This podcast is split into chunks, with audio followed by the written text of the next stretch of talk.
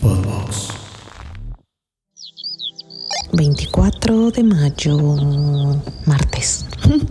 Oigan, hoy fue el, el fin de curso escolar de Luca. Casi se me ceba, casi no voy. Amaneció con una tos de perro. No, no, no, no sabe, me cortaba las venas. No, ni de perro, con tos. Y, y en la noche vomitó, pero a veces vomita cuando se toma la leche como atascado, ¿no? Entonces en la mañana me desperté y Juan me dijo, creo que no lo podemos mandar hacia la escuela. Y yo, bueno, estaba que me cortaba las venas. Escribí un mail a su maestra y me dijo que todos los niños, le dije, hay más niños en el salón con tos y me dijo, pero todos tienen tos, no tiene temperatura, no, no tiene temperatura, tiene ganas, tiene muchas ganas, tiene mucha energía, pues mándalo y lo acabé mandando. Neto, ¿por qué la vida hace esos dramas? Qué flojera. Acabé yendo, era las 10:45, ay no saben. Aparte el kinder hace una presentación, ya saben, preciosa, cursi, bella, linda, salen todos los compañeros en el video. Ah, no sé si me escuchen. Oigan, voy saliendo de dejar a Luca de la escuela, es el último día, el último día de clases. No lo puedo creer que pasó un año, un año padrísimo, lleno de emociones, poder ir a los festivales de, de la escuela de mi hijo, verlo. Al final Pollito también ya va a la escuela, pero es diferente, con él es, es, es diferente. Ay, que también cómo me emocionaba, pero aparte en este momento, pues por el COVID este año no pudo ir presencialmente. Ay, pero bueno, pues Luca ya pudo venir, muy emocionante. No sé qué voy a hacer, digo, lo voy a meter un curso de verano, claro, obvio, evidente. Eh, ya les contaré. Les quería compartir esa crucería hermosa. Bye. Sábado 28 de mayo. Ok, ok. Sábado, pero es la una de la mañana. Para una mamá, la una de la mañana ya es muy tarde. Voy llegando de un concierto que me fui con mi mamá porque literal mi, mi esposo, o sea Juan, me compró el boleto y me obligó a ir. Tenía muchas ganas de ir, pero ya estaba hoy cansada y la verdad no tenía tanta, tantas ganas. Y nos compró los boletos y fuimos a ver, escuchen, escuchen. Esto es bien, no sé si ochentero o noventero. Fuimos a ver a Cristian Castro y Mijares. No saben, creo que les he contado antes. Para mí, mi fascinación son los conciertos. O sea, yo puedo ir a ver a un grupo que no conozco, al cantante más conocido o desconocido. Siempre me la paso bien. Pero este es, yo podría decir que fue de los mejores de toda la historia de mi vida. Mi mamá y yo cantamos, bailamos. O sea, llegué empapada en sudor de tanto bailar. Este, unas amigas mías fueron, no nos tocó juntas, pero bueno, estaban ahí también. De hecho, son las que me recordaron que venían Cristian y, y Mijares. Ay, solo les digo una cosa. De repente llega el viernes y uno dice, ya no doy una, ya no puedo, ya no quiero hacer nada, ya no quiero hacer nada. ¿Quieres quedarte dormida en la casa? ¿Te digo algo? Siempre búscate un tiempo para ti. Puedo, puedo garantizar que esta salida ha sido de las mejores de todos los tiempos con mi mamá. Cantamos juntas, lloramos juntas, nos abrazamos, bailamos como locas, platicamos cosas tan padres. No saben qué bien la pasamos. Qué fortuna estos tiempos. Besos, bye.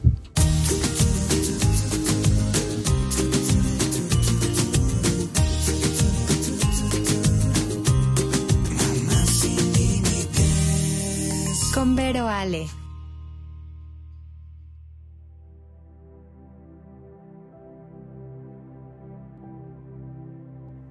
Hola, ¿cómo están? Esto es el podcast Mamá sin Límites y estás aquí porque sé que eres exactamente eso, el título de este podcast, Una Mamá sin Límites. Comenzamos. Resumen de la primera temporada de Mamá sin Límites. Sí, sí, señoras, llevamos 20 capítulos que son 5 por 4, sí. Son, son cuatro meses, eh, una vez a la semana, estando con ustedes, con ustedes ustedes, ustedes, ustedes, ustedes, ya, ya, no sé cómo, cómo se tiene que decir, si ustedes, edas, edos, no sé, pero con todos ustedes. Y hemos estado platicando de una manera, creo que súper personal, eh, muy emocionante. He podido compartir mi, mi vida como mamá, que en este momento pues es como un proyecto para mí súper importante. He llorado con ustedes, he reído con ustedes, me he desahogado con ustedes. Ay, han conocido más de mí, de mi familia, que creo que ni mi propia familia.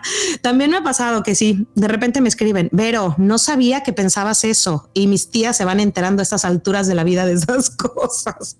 Pero bueno, pues eso pasa cuando haces un podcast y tratas de ser como lo más eh, ¿qué será? Honesta posible y, ser abierta sin, sin, sin, ningún, sin ninguna cosa que, te, que te haga que te calles. Ay, ¿qué dirán? ¿Qué no dirán? Pero bueno, en este capítulo vamos a hablar con algunos de los invitados que estuvieron con nosotros a lo largo de estos 20 capítulos. Son expertos, ya saben, de todas las ramas del conocimiento, psicólogos, neonatólogos, chamanes, amigos con historias hermosas y más. Y voy a presentarlos, aunque no están todos, solo nos conectamos porque fue de última hora este, unos cuantos, gracias al neonatólogo Gregory Torres. No les voy a decir nada especial de cada uno porque si, si les contara por qué llegué a cada uno, nunca acabaríamos y ya se nos acabó el, el podcast. Eh, gracias al neonatólogo Gregory Torres, gracias a Itana Ferré, psicóloga especializada en educación positiva, gracias a Javiera Gómez Pimienta, psicóloga clínica y de salud, gracias a Marce, a Marco Hernández Parada, que nos compartió su historia con el trasplante que tuvo de riñón, que hoy estaremos platicando entre los tres y chismeando también de eso.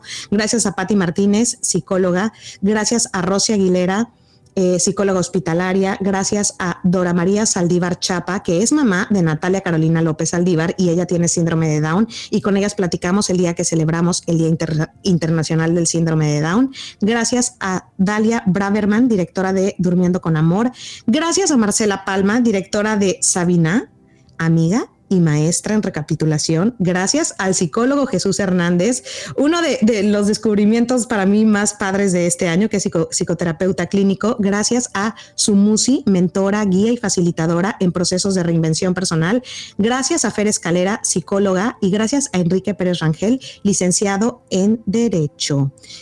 Y bueno, en este podcast hablamos desde el coronavirus, hace como cuatro o cinco meses, meditación, si te sientes segura de cómo estás educando a tus hijos, este, eh, cuando alguien se enferma, cómo acompañarlo en la enfermedad, las reglas de oro para una buena comunicación. Y lo que vamos a hacer, Marce, Jesús, Marco, es a ver hasta qué tema llegamos de lo que estuvimos platicando. Entonces yo voy a contar al principio como el resumen de ese capítulo del podcast y cada uno según sus, sus conocimientos o lo que quiera platicar o, según lo que yo les, les comente, eh, nos dan su punto de vista o me dicen qué, qué opinan sobre ese tema. ¿Les parece? Empezamos. El primer capítulo fue coronavirus en la etapa del Omicron. Fue hace como cinco meses. O sea, hace un rato, yo siento que fue hace siglos, ¿no les pasa? Si quieren podemos abrir los micrófonos. En esa época todavía seguíamos muy encerrados porque era en la, época que empezaban como que la cepa 1, la cepa 8, la cepa no sé qué, y vivíamos con muchísimo miedo. Y pude hablar con un pediatra que me ayudó a, aprender cómo cuidar a nuestros hijos y les daba qué hacer y qué no hacer. Marce, por ejemplo, cuéntame tú, ¿cómo viste el COVID? Híjole, un poco pesado con tantos pacientes, con ataques de pánico la gente, con mucho estrés, pero especialmente con mucha plática generando más de lo mismo. Entonces yo en algún momento grabé también por ahí algo porque les decía, todo lo que platicamos se hace. Entonces si la gente sigue platicando, COVID, COVID, COVID, lo seguimos construyendo a nivel macro y micro, ¿no? Y cómo acompañar a la gente en lugar de pobrecitos, con visualizaciones y visualizando sus pulmones fuertes y cómo hablarle al cuerpo para que el cuerpo entrara en una recuperación. Oye, Marce, ¿te habló alguien que le hubiera dado COVID así como en pánico? ¿Qué trabajo hiciste con esa persona? ¿Qué, o sea, ¿cómo son esas visualizaciones y eso que nos acabas de decir? ¿Qué, terapia les dabas? Mira, por ejemplo, cuando alguien me, me hablaba en ataque de pánico, lo primero que le preguntaba era que viera su realidad. Si en verdad estaba teniendo COVID y si en realidad se estaba muriendo, porque muchas veces es más el ruido mental que la verdad, ¿no? Estábamos viviendo en muchas irrealidades. Pero la siguiente fue que me di cuenta, y esto es sumamente interesante, que las gentes que tuvieron problemas fuertes de pulmones, la gran mayoría tenían un mismo patrón, eran cargadores oficiales. Eso significa que tenían inversión de roles de la infancia. Cuando digo inversión de roles, significa que de niño, por circunstancias de tu familia, tú acababas cargando a tu papá, a tu mamá y demás, ¿no? Entonces, ese no puedo respirar es, es general, es un, llevo años cargando a gente. Entonces, en general a la gente que le dio COVID y que sus pulmones sí estaban lastimados, todos tenían inversión de roles en la infancia y no podían respirar, pero no ahorita, desde hace años.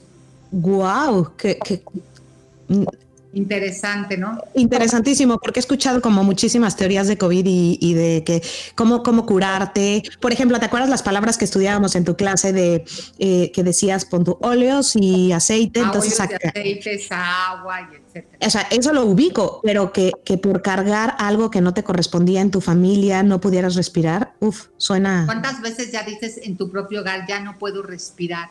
Entonces tu frecuencia vibratoria es ya no puedo más y te vuelves adicto a cargar. Claro, claro. Entonces lo que sucede es que lo, lo atraes y te lo generas para vivir más de lo mismo. Ok, perfecto, queda claro. Oye, Marco, ¿y tú después de, de, un trasplante que no tiene nada que ver, pero al final, pues eres una persona que se tiene que cuidar un poco más, ¿no? Que los demás. ¿Qué, qué te dijeron los doctores con, con el COVID? ¿Tenías que tener cuidados especiales, no? Sí, sí, efectivamente. Digo, cada, cada trasplantado eh, tiene un tratamiento de por vida que son los inmunodepresores, te bajan las defensas. Entonces, si de por sí la pandemia venía a afectar a la gente eh, con un estado eh, de defensas normal, nosotros que lo, tenía, que lo teníamos inmunodeprimido, pues realmente éramos, como dicen, pollitos de colores de los de la feria, que tres días y ahí se van, pero Vimos pasar a mucha gente, murió mucha gente y el, o sea, por una, el, no haber sufrido, el, yo realmente en ningún momento sí me dio COVID, pero no me pegó eh, tan fuerte y no le encuentro una explicación, ¿saben? Mi sistema inmune es bajo y finalmente la libras, entonces ya entre las teorías y conspiraciones terminas creyendo que tienes el dedazo de estar aquí por mucho tiempo, ¿no? Oye, ¿sí te pasa esa historia que después de un trasplante y todo sientas, ay, ¿por qué será que ya me he salvado tantas veces? es que, o sea, me salvé del trasplante, después me dio tuberculosis, después pasó esta situación del COVID. O sea, digo, pues obviamente te anima, ¿no? El decir, algo, algo hay, ¿no? Pero porque decides que te anime, porque también puedes ver la otra parte, ¿no? Porque a mí, y no sé, Jesús, tal vez tú cuéntanos un poco también de eso, eh, podemos usar las experiencias de una manera eh, positiva, como lo está usando Marco, y decir, ah, qué padre, soy como un elegido, o siempre quejarte. Y un poco el COVID, muchos fuimos, eh, ¿por qué estoy encerrada? ¿Por qué a mí? ¿Por qué en esta etapa? ¿Por qué con tres hijos en la casa, enloqueciendo? ¿De qué depende que de repente tomemos eh, la decisión de positivo o negativo? ¿Cómo trabajará el cerebro o, tú desde lo que tú conoces, cómo, cómo funciona eso? Bueno, pues este, nuevamente buenos días a todos. Me parece súper importante ahorita lo que está diciendo esta Marcela, me encanta cómo, cómo lo maneja. Te vi asentando con la cabeza. Sí, sí, sí, me encanta ese punto de vista. Y bueno, mucho tiene que, ahora, eh, sobre lo que tú estás mencionando, eh, mucho tiene que ver sobre la interpretación que hacemos sobre los eventos, ¿no? Entonces, mucho se dice, una cosa son los eventos que nos pasan, pero otra es cómo los interpretamos. Y bueno, en este sentido, eh, fíjate que me gustaría compartir que cuando fue lo del Omicron, regresando de las vacaciones y de la cena de fin de año, me dio COVID también el Omicron. Este, muy, muy tranquilo, pero ¿qué crees, Vero? En la, hay una forma diferente también de ver las cosas porque efectivamente a mí también, o sea, fue un cansancio excesivo y fíjate que tuve una sensación de mucha vulnerabilidad, de sentirme así como débil, como sensible. Fíjate que veía películas y lloraba, ¿no? Entonces, este, en el trabajo que, que yo realicé y también con mis maestros y etcétera, fíjate que las enfermedades también se pueden ver como maestros, como enseñanzas.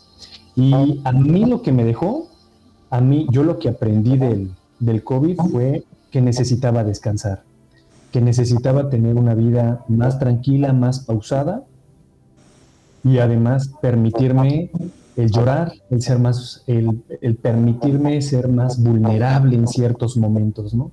Entonces fue una excelente lección, fue maravilloso, porque te lo voy a decir, eh, me pasó en una ocasión que saliendo yo de mi trabajo, este, voy yo siempre soy, volteo para todos lados, ¿no?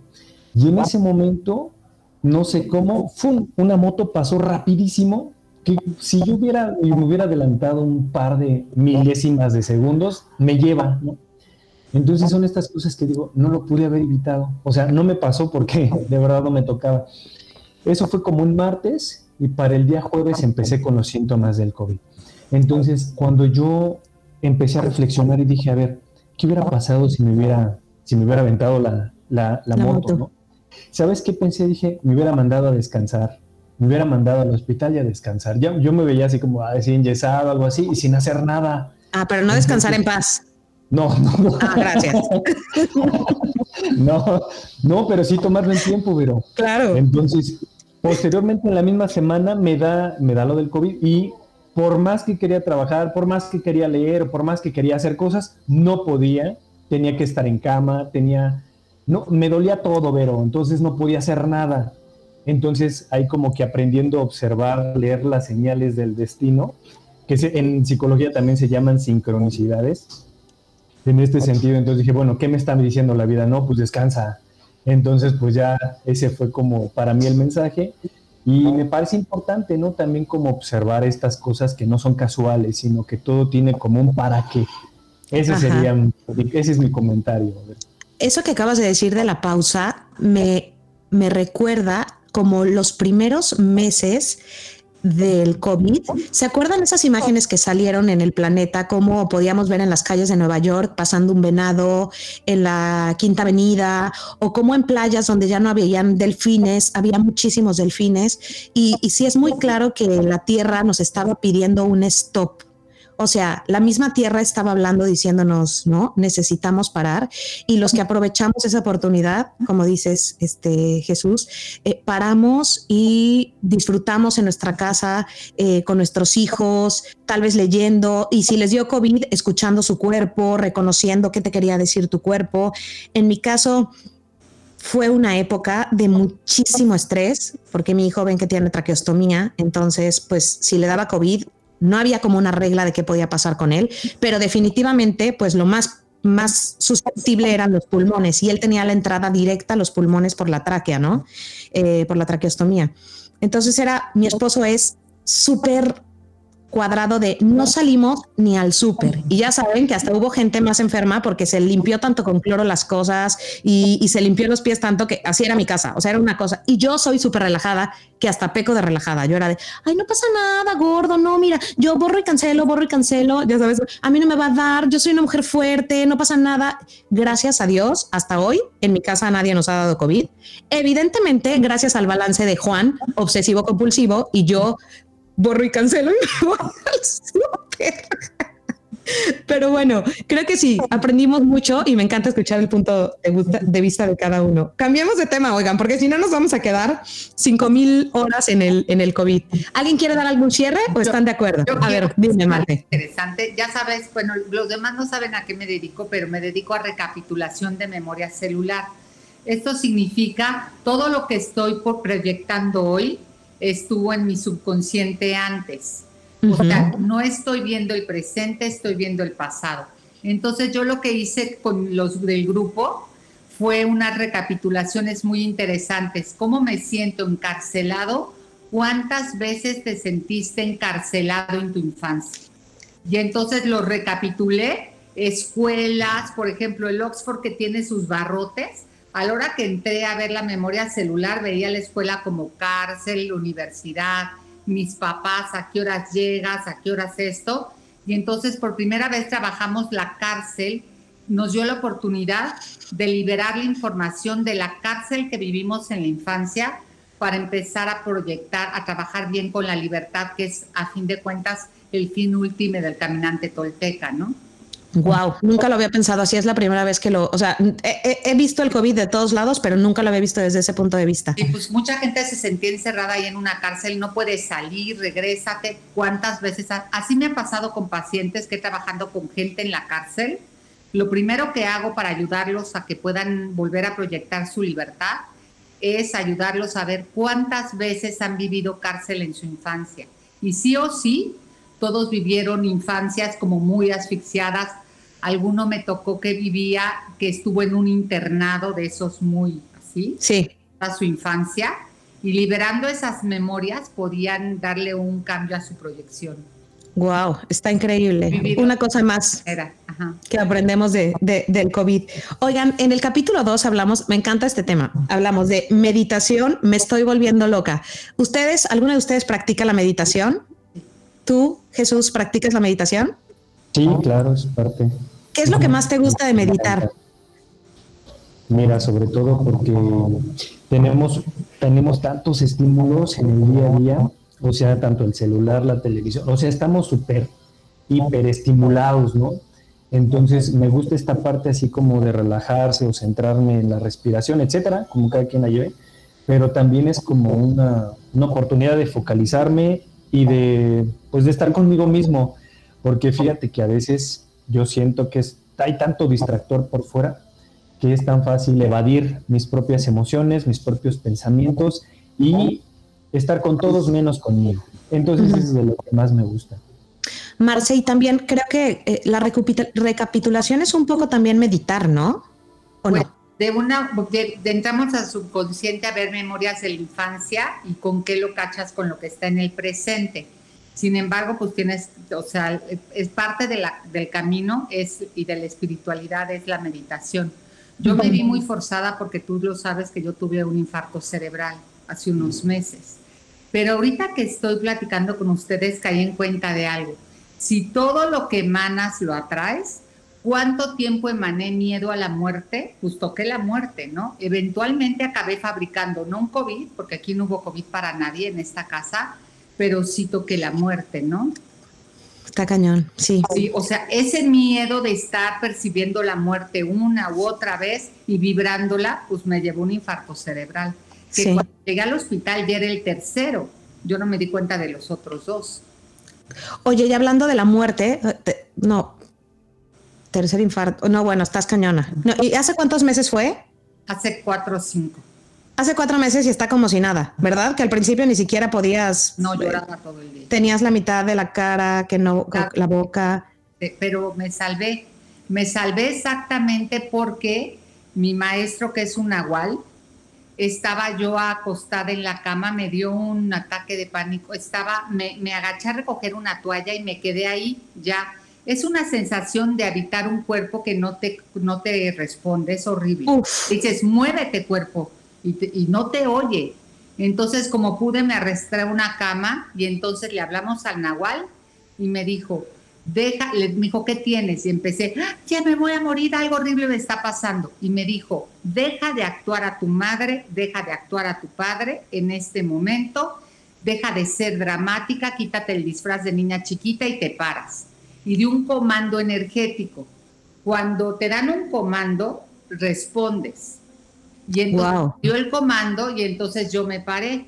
No sé cómo di unos pasos y eso hizo que mi, sangre circulara y entonces el coágulo no chocó y entonces se desvaneció antes de llegar al, cuerpo y por eso no me quedé paralítica y ni ciega ni nada y por eso a, la semana ya había este, recuperado todo. Oigan, hubo un capítulo justo que también hablábamos de eso, de eh, cómo acompañar a una persona cuando está pasando por alguna enfermedad, condición o como, como lo quieran llamar, una hospitalización, un tratamiento de cáncer, algún tratamiento especial. Marco, a ti, tú que viviste también un proceso largo con lo de tu trasplante, eh, cuéntame qué te chocaba que clásico que llegan así, tu, tu, mejor amiga o tu tía de, ay, mijito, es que las, las, las, batallas más fuertes Dios las elige para sus mejores guerreros. Ya sabes, esa clásica frase. Cuéntame algo, no digas el nombre si no quieres, que te pasara que dijeras, ay, me chocaba que me dijeran esto. Pues, eh, evidentemente, el, el todo relacionarlo con, con por algo pasan las cosas y querer dar un sentido religioso cuando tú le estás pasando muy mal. Pero hacías una pregunta hace rato, que de qué depende el enfoque que le des.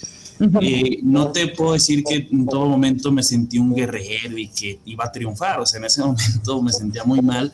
Creo que es más que nada el, contexto el contexto en el que estés, o sea, en ese momento yo me sentía mal y ahorita que ya estoy en esta situación eh, afuera de la problemática, ya te puedo hablar de una experiencia, una experiencia positiva, que en su momento no lo vi como una experiencia positiva la gente te dice que las mejores guerras, Dios se las da a sus mejores guerreros, pero yo creo que ahí se equivocó. se Oye, yo siempre digo, ay, pero si yo quería ser un pinche soldadito, yo no quería ser director de la guerra ni el mero mero, yo quería ser un pinche soldadito más, por favor. Barazos, oye. Sí, así es. Y, bueno, o sea, al final sí es una realidad digo, eh, hay, quien cree en Dios, hay quien no, pero al final de cuentas sí son cosas que te van fortaleciendo para, para el día a día. Te vas comparando con otras personas de tu edad, más grandes, más pequeños, y la fortaleza mental que puedes desarrollar sabiéndote así de vulnerable, este, pues es, es, es buena. O sea, sí, al final hay un, hay un resultado positivo, ¿no? Exactamente, podemos sacar algo bueno o, lo que queramos. Oye Jesús,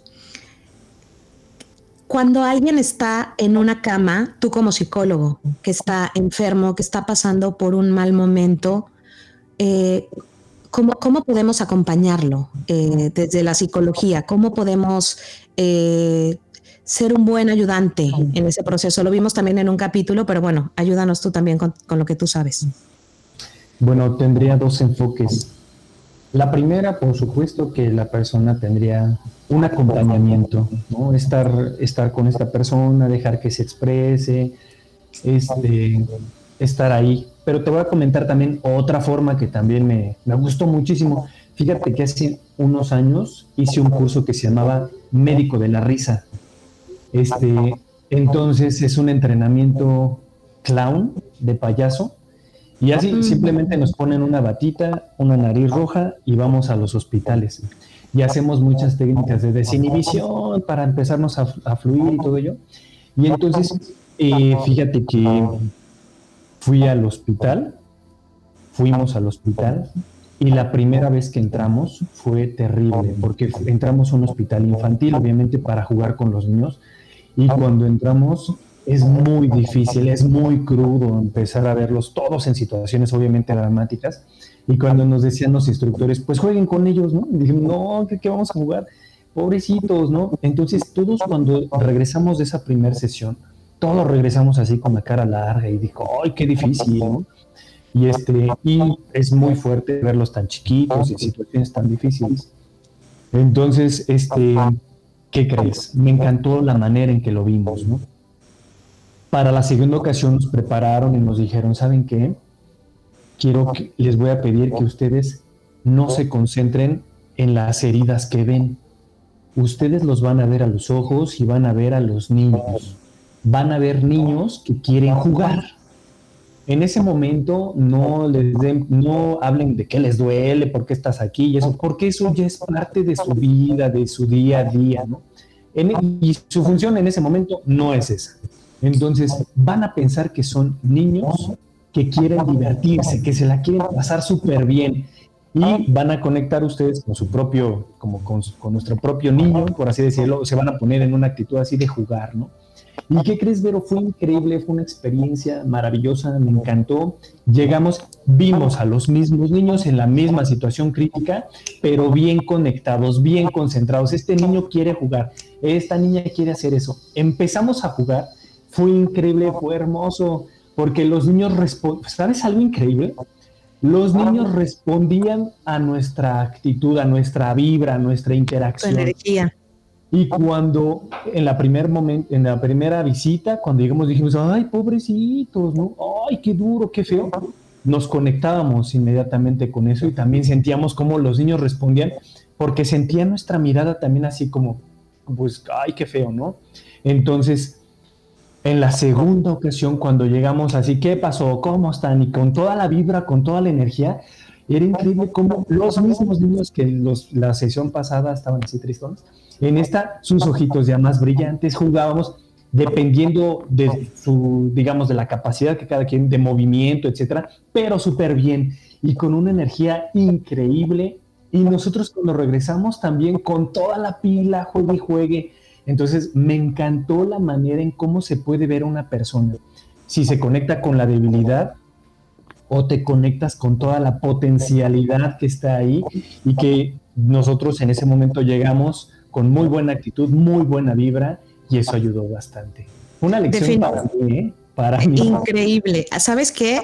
Ya, que tú lo hiciste, yo me acuerdo que yo viví en el Boston Children's Hospital como cinco meses con Pollito y los payasos eran parte, ¿no? Los clowns. Entonces, de repente era muy intenso que podías estar como tal vez pasando por un momento difícil, pero ver a ese payaso haciendo algo como chistoso o única, a mí no, no sabría explicarlo y debe de haber una explicación neurológica que lo explique, pero yo veía al payaso y cuando sonreía, no creas que sonreía normal, o sea, era una carcajada, como que siento que de repente mis emociones, yo soy una persona que o estoy requete feliz o estoy de repente requete triste. Entonces estaba como tan, tan con energía tan baja que cuando los veía y sonreía me sacaban la carcajada. Y siempre he admirado ese tipo de trabajo. Por ejemplo, también en la última cirugía de, de Pollito hace como un mes, de repente llega un señor con un perro y yo, así, en, en, en, donde están las cirugías, en el salón de todos los papás esperando a sus hijos que, que salga el doctor para decirte, eh, ya terminamos o vamos en esto, y hay como una zona en la que estamos esperando todos los papás, ¿no? Y estaba el señor con su perro y se acercaba yo y, te decía, ay, si quieres tócalo, te presentaba al perro, mi perrito es tal y lleva cinco años ayudando a los familiares de niños que, que viven en los hospitales. Y yo por dentro primero cuando lo vi dije, ay, qué bonito, ¿no?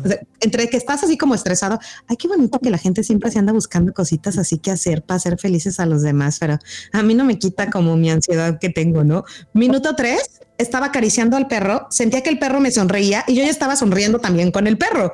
Ah, no, no es que bonito que quieren hacer cosas buenas, claro que funciona, o sea, el perro me funcionó de verdad.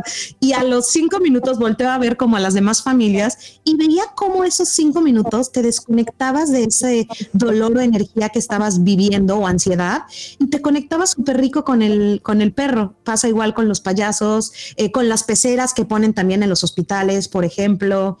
Eh, es, increíble cómo un detalle tan sencillo te puede cambiar el, estado de ánimo, la actitud, ¿no? Todo. Marce, ¿quieres decir algo?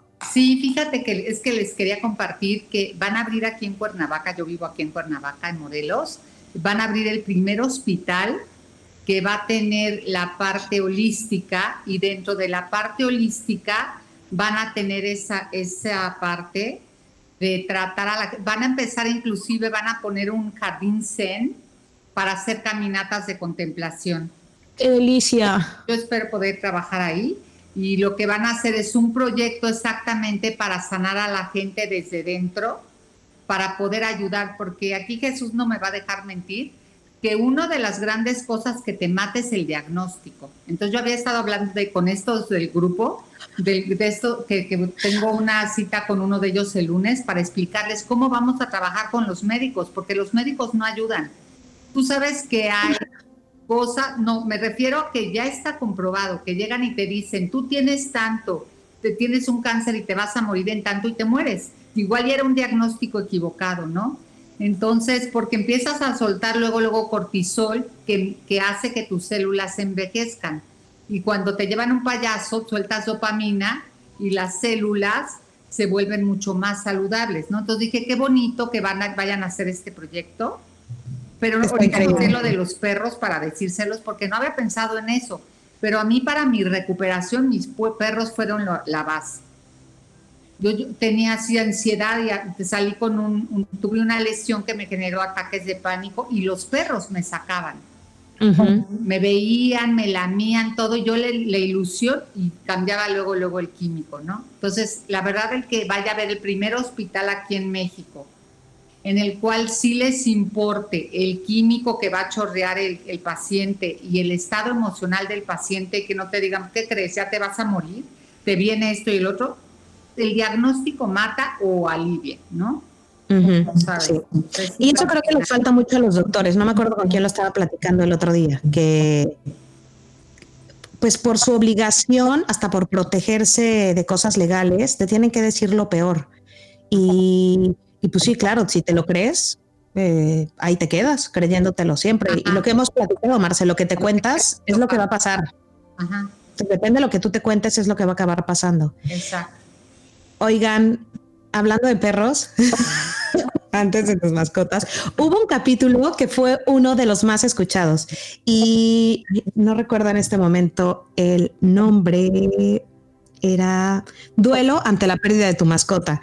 Eh, fue porque yo perdí a mi perro en diciembre, justo como el 30 de diciembre, Duba, que fue mi primera hija, mi perrija. Aunque mucha gente no le gusta que les digan perrijos, pero bueno, sí, fue mi primera perrija. Y le lloré como, o sea, no se imaginan. Y fue un duelo que me acuerdo que platicaba con Juan y en esas mismas fechas habían fallecido varias personas de mi familia, familiares, y yo no les había llorado tanto, no porque obvio no los amara, pero es que no vivían en mi casa. Entonces, ¿quién, quién quiere participar o comentar algo? ¿Cómo? ¿Por qué será que, que una mascota es tan, tan dolorosa, cómo, cómo sobrevivir a esa pérdida, cómo superarlo, o que nos cuente alguno de ustedes alguna anécdota también como la que yo les cuento con, con Duba. Que los perros se comunican contigo. Hay una técnica que se llama comunicación interespecie, en el cual te puedes preguntar al perrito y el perro te contesta. Sabes, Marce, que yo, siempre creo eso de, que sí tienes una conexión. Yo perdí un bebé, mi primer hijo, bueno, mi primer bebé, lo perdí. Y al mismo tiempo, Duba estaba embarazada. El día que yo salgo del grado, al día siguiente, ella también pierde a sus perritos. No es casualidad, ¿estás de acuerdo? No, de hecho siempre les digo, cuando un perrito se genera una enfermedad, digo, observa lo que se generó el perrito y cúralo en ti porque muchas veces el perrito jala la enfermedad y muere por nosotros. Ay, no. Es en serio. Antes de, mi infarto cerebral, mi perrita de 16 años, que también se murió, chocaba contra las paredes y se pegaba en la cabeza y se pegaba en la cabeza. Y un día pedí a una terapeuta que hiciera una comunicación interespecie a ver qué quería la perrita, si quería que la durmiera o qué y me dijo, lo primero que me está diciendo tu perro, ella no me conocía, me dijo, es que por favor ya dejes de cargar. Me dijo, ya dejes de cargar y lo primero que la dejes de cargar a ella también. Y dije, wow, y cuando yo analicé por qué me generé esto, fue porque era una cargadora oficial desde niña, ¿no? Y los trombos, pues son coagulitos, es, es, es esta, esta sangre que no fluye, que no va fluida porque estás pesada con la carga, ¿no?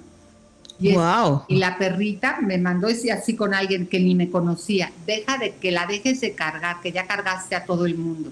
Acto siguiente ella se empezó a pegar y empezó a tener cosas en los ojos y lo único que me dejó el infarto cerebral a mí fue un dañito en un ojo izquierdo. Wow. No es casualidad. Tenía eso, exacto. Entonces siempre revisen a sus perros porque les están diciendo algo que si no eventualmente tú vas a manifestar. Uf, qué intenso. Oigan, hubo otro capítulo también que se llamaba Viviendo el Duelo. Eh, Jesús, no sé si tú en terapia acompañas también a gente en, pérdidas, eh, cómo es el proceso. Eh, sí, sí, sí, sí, también acompañas a algunos de tus pacientes en eso. No, y además, fíjate, te cuento que de manera personal, este, me pasó algo, algo muy padre, pues fíjate que yo estaba, ya había fallecido mi mamá y yo, este, pues yo según sentía, ah, ya tiene como 15 años, me sentía pues sobrellevándolo y todo ello. Pero fíjate que en una ocasión hice un ejercicio con una persona. Entonces me dijeron, imagínate que ella es tu mamá. Entonces, este, me dijeron que le expresara lo que yo sentía, etcétera.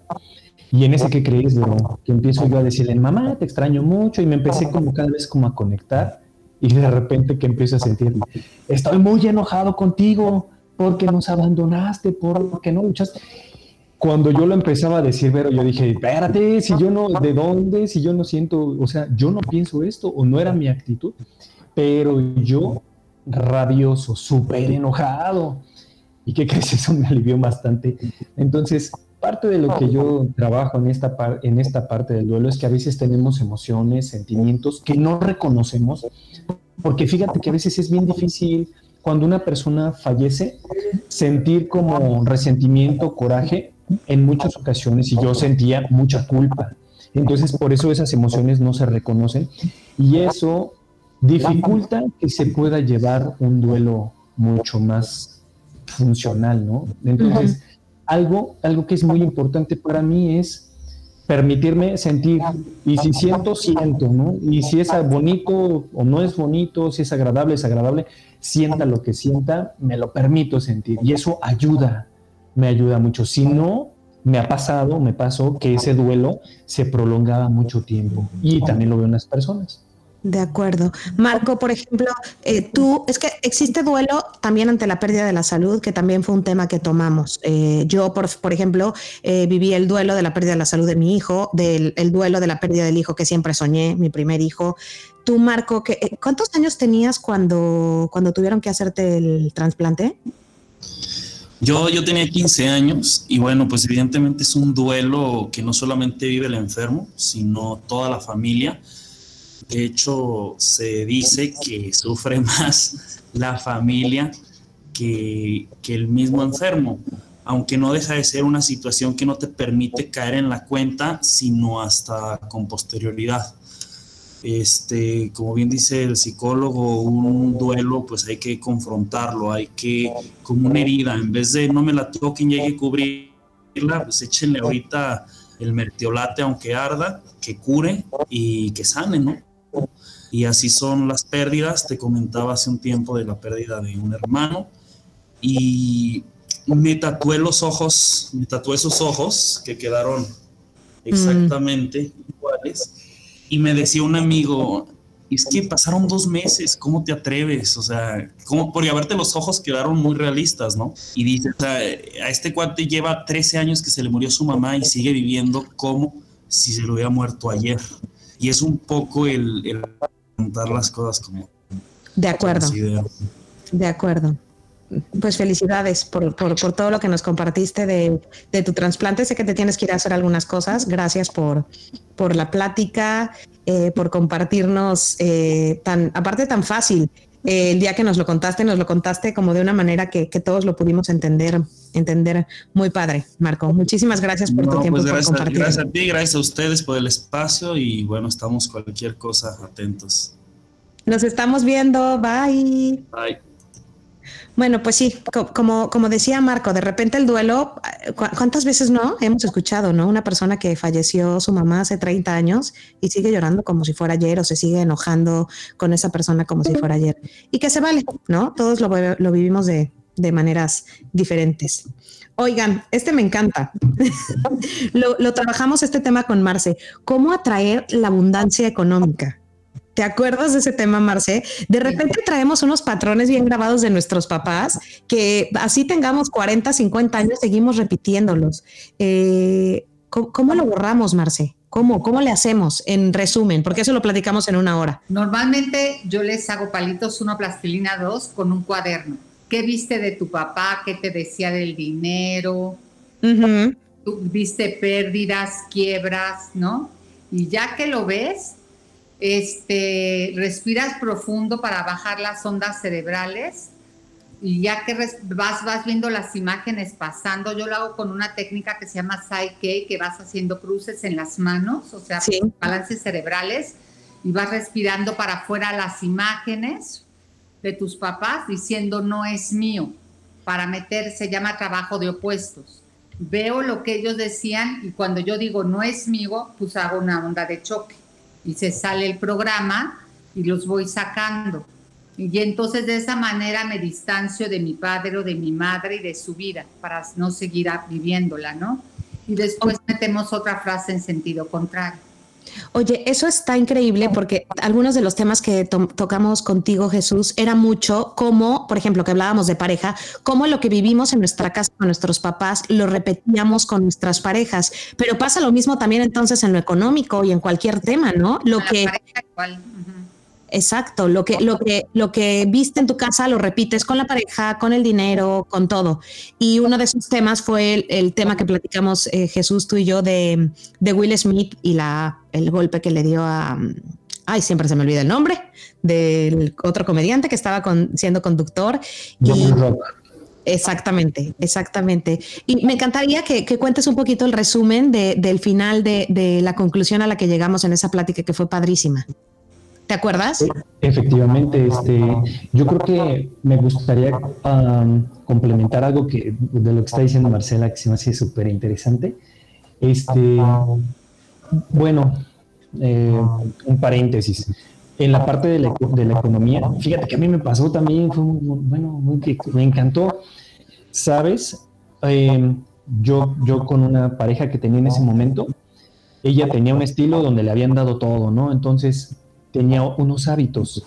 Y yo pues venía con limitaciones mentales y tenía otra forma también de interactuar en cosas tan sencillas donde veíamos la diferencia. Por ejemplo, mira, te voy a decir, ¿qué me pasó? Cuando los dos comíamos e íbamos a un lugar así, pues vamos a decirlo, caro, ella cuando ya se llenaba decía, ya me llené, y ya lo dejaba así, ¿no? Y yo por mis, como, mis, mi educación de mi papá, dice, no, yo me lo como si me costó un montón, ¿no? Y entonces yo terminaba comiéndomelo, ¿no? Ese tipo de cosas, pero en muchísimos hábitos, esta, esta personita me ayudó a ver que, que yo me autolimitaba también, que mandaba, que tenía como acciones, actitudes, como si ya no hubiera ver más, como de carencia inclusive así como cosas que nunca me había dado cuenta, ¿no? O sea, algo tan sencillo como ponerle pasta al cepillo y ella así todo, como si viera, como si nada, ¿no? Y yo me daba cuenta que lo ponía pequeño, pero no lo veía, Vero, no lo veía. Entonces, me gusta como pensar también que esas cosas, empezarlas a detectar en mi día a día, porque hay muchas acciones que manifiestan el patrón de personalidad de limitación, o de abundancia, ¿no? Como lo quieras ver. Bueno, pues me pasó que conscientemente yo dije, ok, ya que ya entendí, ya entendí. Cuando ya me llenaba, ni me sentía satisfecho, dije, hasta aquí. Y viene una mentecita, vienen mis palabras, dicen, no, pero ¿cómo lo vas a dejar? Pero sí, esto y lo otro. dije, no, ya no, ¿no? Y lo dejaba. O cuando era la, que en detalles tan simples como, como la pasta, y dije, no pasa nada, que yo, yo, es que no son, no son nada racionales, no es de lógica, son cuestiones, son patrones inconscientes, ¿no?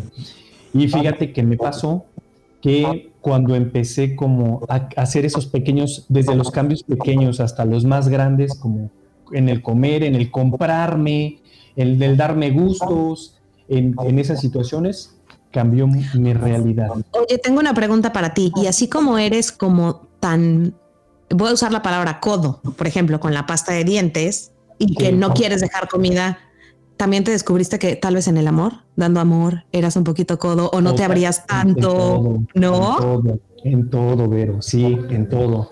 Y, y tan, bueno, y algo más es de que lo mejor de mí era para los demás y con, para conmigo mismo pues era codo en todos los sentidos, ¿no? Pero simplemente complementaría que, que a través de estas acciones, a partir de lo que yo manejo, también las acciones generan como un estado mental, un estado emocional y que a su vez generan una vibración y donde se generan cambios también, por supuesto. Y cambia una realidad externa, porque primero cambió una realidad interna también. De acuerdo. Eso es lo que he aprendido muchísimo con Marce, que, lo que piensas es lo que atraes. Entonces, si tú estás en, en, eso, en la CODES, en, en, las ideas que nos enseñaron nuestros papás, vamos a seguir repitiendo esos patrones. Oigan, se nos acabó el tiempo y no lo puedo creer. Y otra vez no me va a dar tiempo de hacer el cierre. Pero antes de que tal vez no me dé tiempo, eh, Marce, ¿dónde te podemos encontrar? Y cuéntanos tus redes sociales y cuéntanos lo que quieras. Bueno, nada más quiero decir que lo que hiciste fue mágico eso lo manejamos mucho en el camino tolteca, porque ahorita es cambia creencias, cambia creencias. Y lo que Jesús hizo fue mágico, porque yo también hubiera dicho eso, eso te dicen los toltecas. Cambia la creencia, pero cambia tu forma de actuar. Y entonces el hecho de que él pusiera más pasta de dientes hace, cambia la creencia mucho más que el meter solamente una frase. Ok. O sea, hay que actuarlo, no solamente hay que decirlo, hay que actuarlo. Actuarlo. Y a la hora que lo actúas, los cambios son mucho más rápidos. Marce, ¿en dónde te podemos encontrar? Dime. me hubiera gustado, no sé si Marco les platicó, si hubo alguna memoria o cambio de él cuando le metieron una energía diferente a su cuerpo. Me hubieras interrumpido en el momento. Pero estoy trabajando eso. Pausa y entonces por eso no lo dije. Pero dije, quiero preguntarle, a ver si lo voy a preguntar. Hubieras interrumpido. Es mi trabajo espiritual no hacerlo. Ay, por favor. Tú puedes interrumpirnos a nosotros todo lo que quieras. ¿Dónde te encontramos, Marce? De sabina.mx. Es una página donde hay muchos talleres y eh. también estoy en Facebook y en Instagram. Exacto, y pueden escuchar los capítulos anteriores que tuvimos con Marce, que fue el de cómo generar abundancia y el de mujeres empoderadas, realmente empoderadas. Nada de, empoderar porque trato mal a los hombres, sino verdaderamente empoderadas. Desde, la energía, desde el ser. Desde Exacto. Memorias celulares de, de victimización de la madre. Y, Escuchen esos dos capítulos. Ahorita se están echando como un resumen de lo que fueron estos 20 capítulos. Y contigo, Jesús, muchísimas gracias. ¿Dónde te podemos encontrar también? Gracias. Ah, bueno, nada más un pequeño, un paréntesis. También. Fíjate que, que yo veo que los cambios, así como lo está diciendo Marcela, en los cambios personales, los que yo he logrado y los que veo en las personas, es cuando estamos alineados en lo que pienso, lo que digo, lo que siento y lo que hago o sea, como si fuera una como una alineación así de planetitas, cuando soy íntegro, cuando soy congruente, cuando digo lo que pienso, cuando digo lo que siento y cuando lo actúo, en ese momento se alinea, porque puedo decir, no, yo soy abundancia, yo soy abundancia, pero me limito, entonces no hay congruencia, no hay integridad. Necesitamos estar integrados, integrado el pensamiento, las palabras, la emoción y las acciones para que un cambio pueda materializarse más este, rápida y fuertemente. Bueno, pues me encuentran en Centro Emocional Mariposa, tanto en Instagram como Facebook. Y este, bueno, pues un honor y muchísimas gracias. Un gusto conocerte, Marcela. Me encanta lo que dices. Y, y bueno, Vero, pues, ¿qué más puedo decirte? Muchísimas gracias. Oigan, no sé, tenía muchísimas ganas de que se conocieran ustedes, porque siento que somos así como yo a, Jesús, desde la primera vez que platicamos, platicamos como si nos conociéramos de toda la vida, ¿verdad? Fuéramos amigos de él en el café número mil y era la primera vez que nos veíamos. Y bueno, más sí, ya, tú y yo hemos trabajado mucho juntas y hemos estado mucho juntas. Te quiero, Gracias, Jesús, por tu tiempo. Y gracias a todos ustedes por ser parte de los avances de Pollito, de Luca, por escucharme cada mañana que grabo mis, mis diarios y mi bitácora de mamá. Eh, y sé que muchas de ustedes están viviendo exactamente lo mismo que yo, que están pasando por estos mismos procesos. Entonces, generar este grupo y esta tribu de mamás sin límites y acompañarnos eh, te hace sentir que no estás tan sola. Y de repente también haber llegado a, a tantos, tantas personas que, que son tan sabias, tantos profesionales que, les encanta compartir lo que, lo que estudian, lo que aprenden, eh, sus conocimientos y que yo puedo hacer que llegue también a ustedes todos los días, para mí es una gran, gran, gran oportunidad. Gracias por llorar conmigo casi siempre que lloro, porque cada que hay un programa yo no sé por qué lloro con ustedes. Creo que me guardo tanto y me, me, me, contengo tanto con dos hijos y con un esposo que cuando ya estoy con ustedes, que como no me ven, eh, tal vez no me siento juzgada, entonces puedo ser yo misma. Eh, gracias por conocer a esa Verónica, Veroale, eh, sensible, perruchis, mm, buena onda, de malas, cabronzuchis, eh, todo lo que han visto de mí. Recuerden que nos vemos todos los días también en, en arroba veroale oficial, en mi Instagram y en todas mis redes sociales y aquí en este podcast. Nos vemos en unas dos semanitas.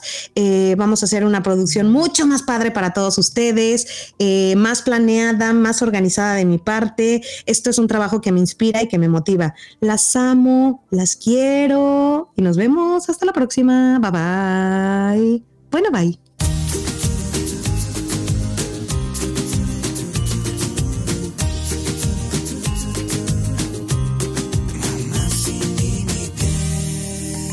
Pero Ale,